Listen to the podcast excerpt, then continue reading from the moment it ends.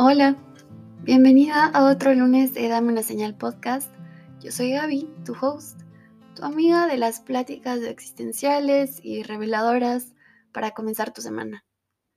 Bueno, si te fijaste en el título del episodio de hoy, supongo que ya tienes una idea de lo que viene a hablarte la señal que te quiero regalar. Alguna vez hubo alguien que me dijo que la memoria es un cuchillo y que hay que procurar tocarlo del lado que no corta. Pero no siempre es fácil volver a los recuerdos y salir intacto. Sean buenos o sean malos, revivir un recuerdo pues siempre tiene su consecuencia emocional. Por ejemplo, si te digo, ¿cuál crees que fue tu primer recuerdo doloroso? Apenas hago esa pregunta, viene a tu mente algo que pues dolió hace mucho o algo que quizás hace rato que no te había dolido, no habías pensado en eso, sino hasta el momento en el que decidiste traerlo de vuelta, porque eso es recordar, traer al presente. Y pues para tu sorpresa, ahora que te hago esta pregunta, pues descubres que aunque ya no te hace llorar, tal vez todavía este recuerdo tiene el poder de empañarte los ojos. Muchas veces Pensé que eso ocurría por una especie de tristeza no superada, como un dolor que tenía pendiente. Entonces mi mente iba enseguida al lugar en el que me ponía a cuestionar, bueno, si es que recuerdo esto y me sigue causando dolor, es porque no lo he sanado todavía. Y me reprochaba y me reclamaba a mí y a mi herida por seguir así de dolida después de X tiempo. Pero no siempre, no siempre es fácil salir intacto. Claro que hay recuerdos que nos duelen más que otros y muchas veces depende del tiempo que los tengamos archivados. Porque qué tal si ahora te pido que pienses en el último recuerdo que fue doloroso para ti, el más reciente. Todos los días nos damos cuenta que hay heridas que están más sanas que otras, pero el hecho de que un recuerdo, o en este caso, la memoria te corte, tiene que ver, por supuesto, por supuesto, con el gran dilema de toda la humanidad, que es el tiempo. ¿Y por qué es un dilema? Porque ponte a pensar, todo, todo tiene que ver en base al reloj. El hecho de que comas a la hora que te levantes, em, el trabajo, hasta una crema de cara que quiere retrasar el tiempo, regresarte, hacerte volver.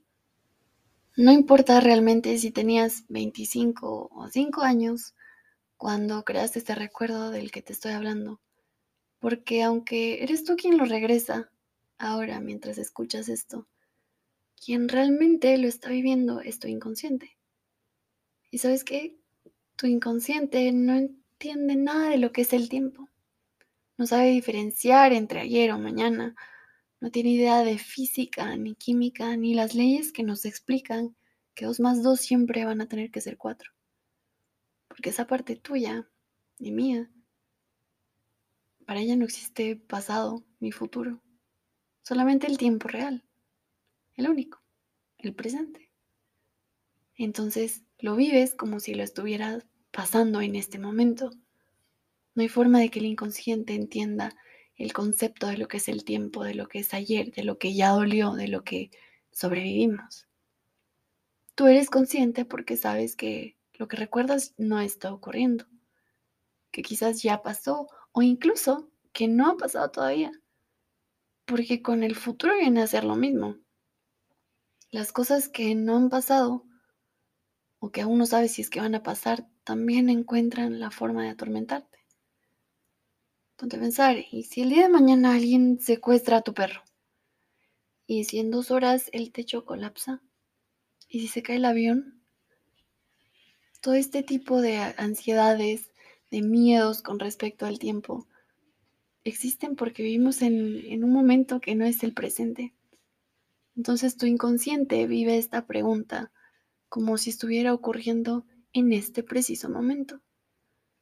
Por eso existe la nostalgia, y no es que los recuerdos siempre sean dolorosos, sino que creo que nos acordamos de los que nos dolieron como un mecanismo de defensa, como si esa fuera la garantía del cerebro o quizás el corazón, para que no volviera a ocurrir.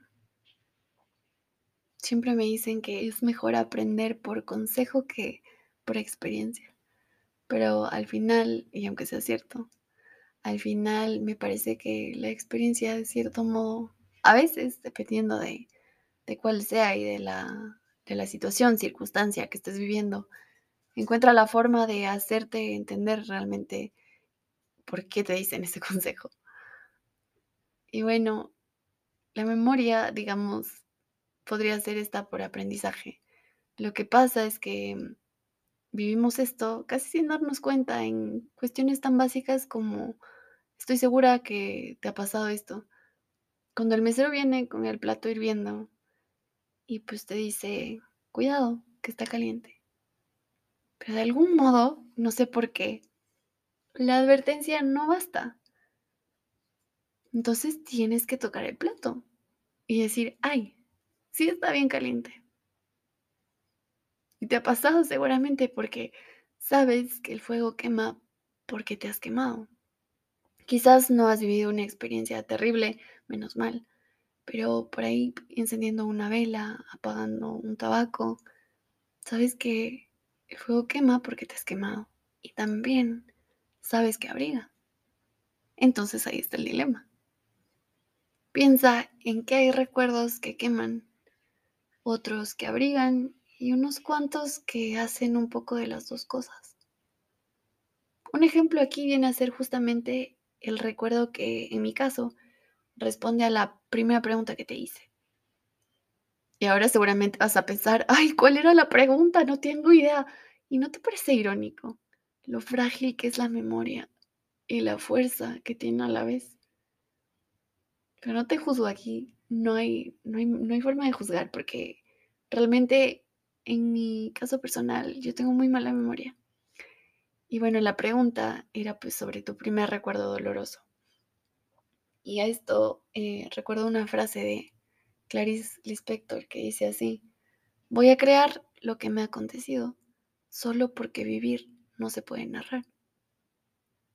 Entonces, eh, quiero contarte cómo es que aprendí que la memoria corta, desde ese primer recuerdo que yo archivo como doloroso y que cuando estaba preparando este episodio dije, fue lo primero que vino a mi cabeza y ahora entiendo más o menos por qué.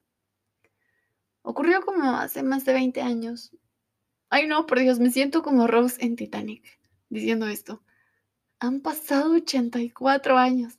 Se siente así, ¿no? No sé si te pones a pensar eh, cuando llenas los formularios en cualquier cosa en línea y tienes que poner tu año y tienes que ir más abajo y más abajo y más abajo. Y, claro, tú estás acostumbrada también a ver números y decir como que, uy, no, 1970, ¿qué es eso? Pero en mi caso, yo sí soy de, de 1900 y suena y me parece raro. Entonces, cuando estoy llenando un formulario y bajo más y cada vez bajo más, digo, Dios, me está pasando la vida. y no tiene nada de malo. Pero bueno, quería compartirte eso.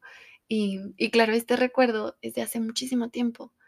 Creo que tenía cinco años y me estaba graduando del kinder era el día final de clases en el que íbamos a cantar una canción que nos habían enseñado en un repaso después del recreo. Y tenía algunas estrofas, me acuerdo, pero realmente solo retuve 20 palabras. palabras que a veces se me cruzan por la cabeza y cuando crecí entendí por qué. Lo que me acuerdo dice así, un poquito de la estrofa es, no quiero decir adiós, pero esta es la solución. Jamás olvidaré los ratos que pasé jugando con ustedes y no quiero decir adiós. Entonces yo te la canto, pero es que me pongo a llorar. Y aparte este es un podcast, no es, no es una canción. Entonces no espero que esperes que cante. Pero esa, esa, esa melodía, esa canción era la que habíamos preparado para todas las maestras del kinder. Y entonces, aunque no recuerdo casi nada de ese día, aparte de mi peinado horroroso que por cierto, no sé qué pensaban las mamás en esa época, o bueno, mi mamá en mi caso, su justificación es que a mí no me gustaba peinarme, hasta ahora no me gusta peinarme, y me cortaba el cabello de una manera horrorosa, parecía un coco así, no, terrible, parecía varón. Pero bueno, no me acuerdo más que eso. Y que haber sentido por primera vez que estaba ocurriendo algo que no quería que pase y que no tenía forma de evitar. Y que en el fondo, bajo fondo, tenía que pasar de cierto modo porque era un momento de alegría, era una graduación, era una ceremonia de crecimiento. Pero yo no quería crecer. No quería despedirme porque sentía dolor. Y mientras te cuento esto, se me aguan un poco los ojos, se me aprieta el nudo la garganta, porque aunque sea yo quien te lo esté contando, quien realmente lo vive ahora es mi inconsciente. Y siente como si ese día estuviera ocurriendo en este momento y yo andaría en la tarima negra intentando no llorar. Aunque la verdad es que me acuerdo haber llorado muchísimo. Creo que más lloraba con mocos y babas y decía que no me quiero despedir de mis profesores de, del kinder que ahora ya no recuerdo para nada. Y bueno, esa, esa memoria es una que, que me abraza con Z y que me abraza también con S, porque me duele y me da nostalgia acordarme de una parte de mi vida de la cual no quise despedirme. Pero también es uno de los recuerdos más bonitos que tengo.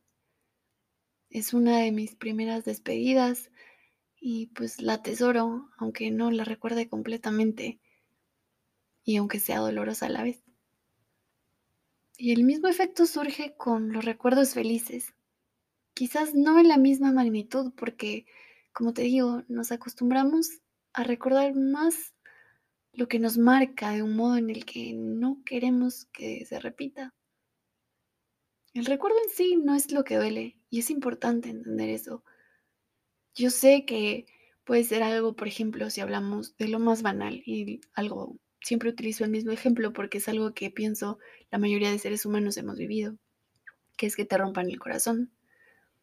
Una persona, una pareja jamás recuerda una ruptura del mismo modo. Aunque es una ruptura, sí, pero el recuerdo no es lo que duele. Lo que duele es la forma en la que decides recordarlo. Y eso siempre va a depender del filtro que utilice tu memoria, porque tu memoria tiene filtros, que son tus sentimientos, tus creencias, tus formas de entender la vida, lo que según tú es bueno, es malo, lo que es negociable, lo que no. Creo que muchas veces nos enamoramos de los recuerdos precisamente porque son hechos a nuestra imagen y semejanza. No siempre recordamos las cosas como fueron porque la memoria es un lugar que se desordena cada vez que regresas a ella. No hay forma de recordarlo todo exactamente como ocurrió. Ahora puedes pensar que sí, que te acuerdas dónde estabas, la ropa que decidiste usar ese día, porque tal y yo te pregunto sobre el clima, ¿sabes si estaba nublado? ¿Sabes a lo que olía en ese momento? ¿Qué zapatos tenías puestos? ¿Tenías aretes? Quizás no les prestaste tanta atención a esos detalles en ese momento como para poder recrearlos ahora con esa exactitud.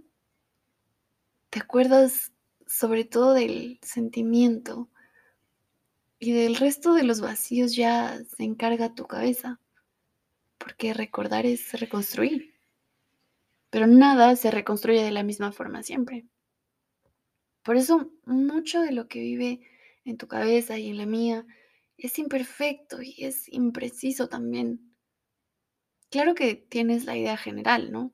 Cuando te pido que recuerdes algo y si es que la tienes, pues me lo cuentas y si no, te la inventas porque la cabeza tiende a hacer eso, a llenar vacíos para convertir lo que creemos ver en una realidad. Tenemos que convencernos de cierto modo que lo que pensamos es cierto. Por eso te hablan que los pensamientos son poderosos y todo esto de la ley de la atracción, porque de cierta forma tu cabeza siempre quiere creerte. Y eso nos pasa sobre todo con las personas.